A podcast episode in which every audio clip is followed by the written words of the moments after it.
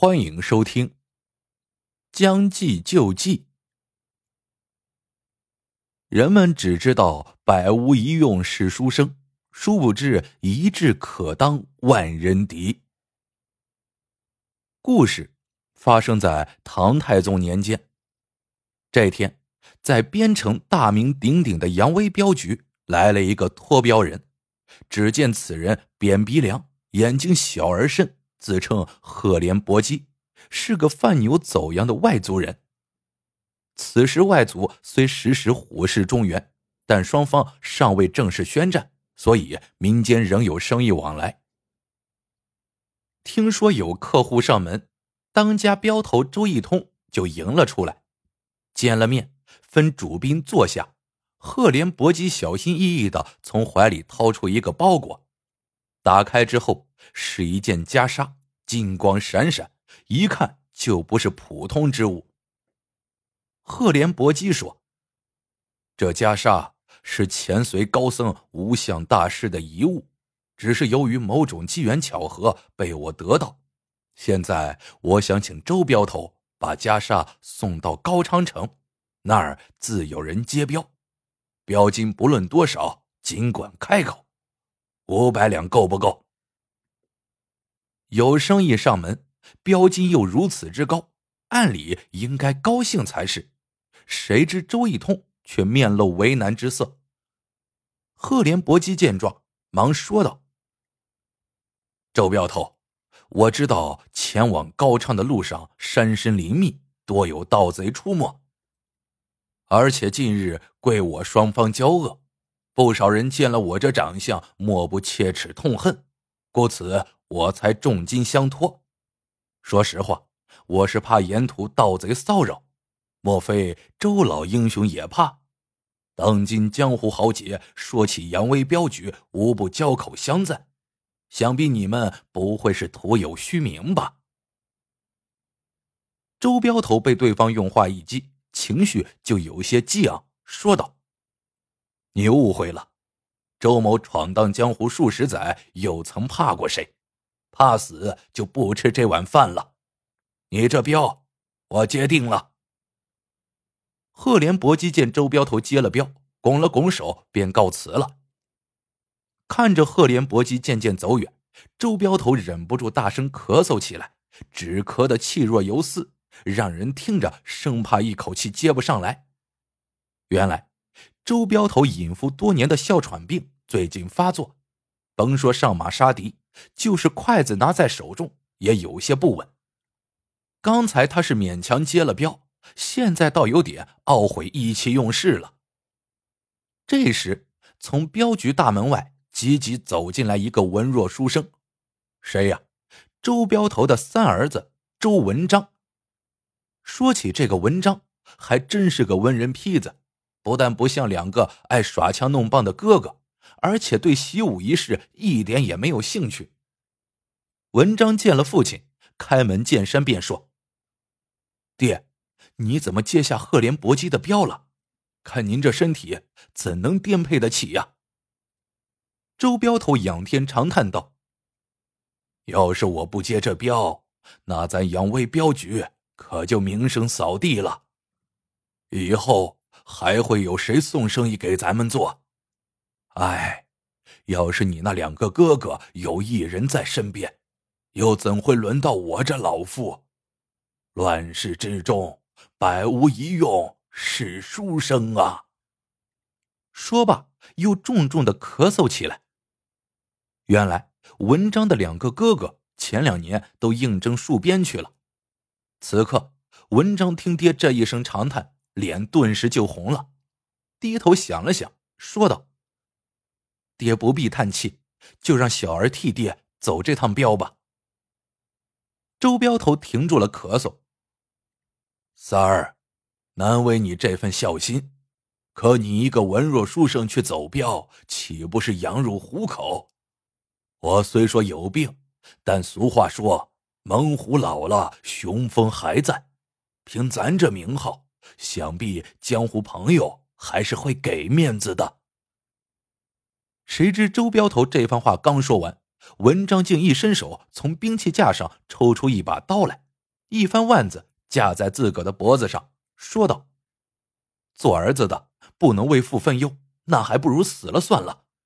爹要是不答应，小儿我就无脸活在世上了。”周镖头知道这个老三尽管手无缚鸡之力，可一使起性子来，十八条牛都拉不回来，于是只得点头说道：“也罢，你就替爹跑一趟吧，我多派些镖师送你。”文章摇摇头：“爹，树大招风，人多误事，我只要一匹老马足矣。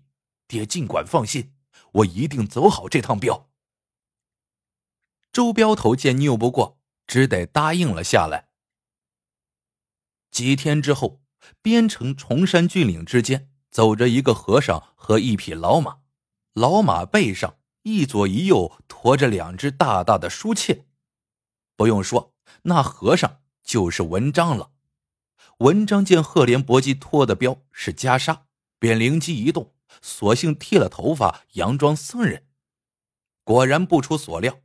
一路上尽管遭遇了不少强人，但见行者是个僧人，也就没有怎么为难他。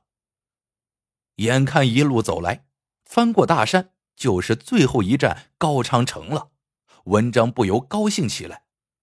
正得意间，忽听得林子中响起一声尖利的呼哨，随即旋风般的冲出十几匹马来，马上之人舞刀弄棒，杀气腾腾。他们冲到文章面前，一看是个和尚，不由直吐唾沫，连声骂道：“晦气，晦气！守了半天，却是个秃驴！哼，还不快走！”文章大概是吓坏了，两腿打颤，一听叫他快走，哆哆嗦嗦的就抬起了腿。谁知刚走了几步，身后便传来一声断喝：“站住！”文章听了。腿肚子又是一软，只见一个头领模样的强人策马来到文章跟前，把他上下打量了一番，问道：“我说和尚，你打哪来？到哪去啊？这书切里装的又是什么？”文章双手合十，答道：“我是个云游僧人，从来处来到去处去，既是书切。”装的自然是经书了。那头领嘿嘿一笑，哼，既是云游僧人，当饱受风餐露宿之苦，又为何如此细皮嫩肉？并且经书并不为奇，哪儿的寺庙都有，你却千难万险的一路背着，这又何故？来人，给我把这书切打开看看。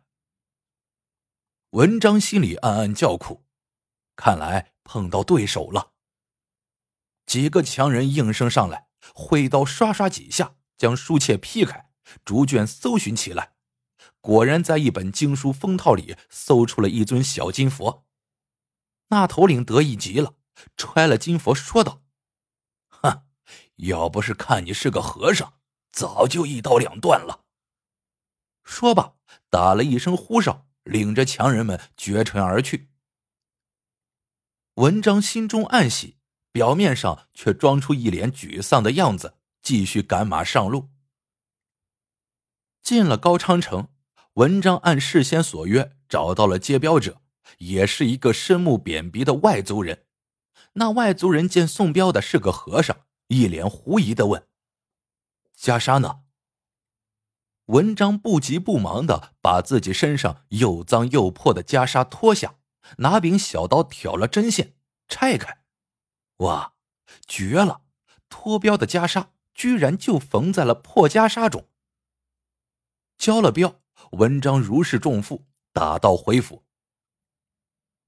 不一日，文章赶回了边城，刚刚走进镖局大门，就听到有人在院子里暴跳如雷。周镖头，你好大胆子，竟把我脱镖之事让你三公子去办。你那三公子谁人不知，是个文弱书生。若是袈裟落入强人之手，我饶不了你。文章一看，这个大吼大叫的人正是赫连伯基，再看老妇垂着头，一言不发，一副理亏的样子，他大喊一声：“爹，我回来了！”接着就递上接镖人的回押。那赫连伯基一见回押，高兴的一蹦三尺高，大笑道：“好极了，好极了，这回大事成了！呃，不不不，这回那袈裟可送到了。周老英雄，刚才我言重了，抱歉的很。”周镖头站起身来，见文章面容虽疲惫，但眉宇间却藏不住勃勃英气，心中大喜。鼻子里却冷哼一声：“我说三儿，我那金佛是不是被你拿去了？”文章点点头：“爹，我是故意带在身边的，不让强人得到东西，反而会坏大事的。”赫连伯基在一边连连点头赞道：“三公子真是好计谋。”周镖头却依然冷若冰霜：“可是三儿。”你算过没有？咱家走这趟镖划什么算呢？拿一尊金佛换五百两银子，都亏到姥姥家了。不，文章却连连摇头。爹，我让咱边城乃至大唐免去了一场灭顶之灾，您说这划算不划算？一言既出，周镖头和赫连伯基都愣住了，却见文章摇头晃脑的说。爹，乱世之中，一个来历不明的外族牛羊贩子出重金托咱们押送一件同样说不上来历的袈裟，您不觉得其中可疑吗？文章话音未落，赫连伯基的脸顿时变了色。周镖头沉吟着问儿子：“听你这么一说，倒真有些可疑，那又是为的什么呢？”周文章道。如今敌我双方交恶，一场大战不可避免。此时一字千金者，莫过于军情。所以我思来想去，断定这袈裟中有诈。我一夜未眠，仔细寻找，终于发现，在袈裟边缝有一处针脚不同寻常，便暗请织工小心挑开，一看，里面竟藏有我朝大军的布防图以及约定攻城的具体日期。一番深思之后，我就来他个将计就计，将布防图和工程日期全部改了，再按原样缝好。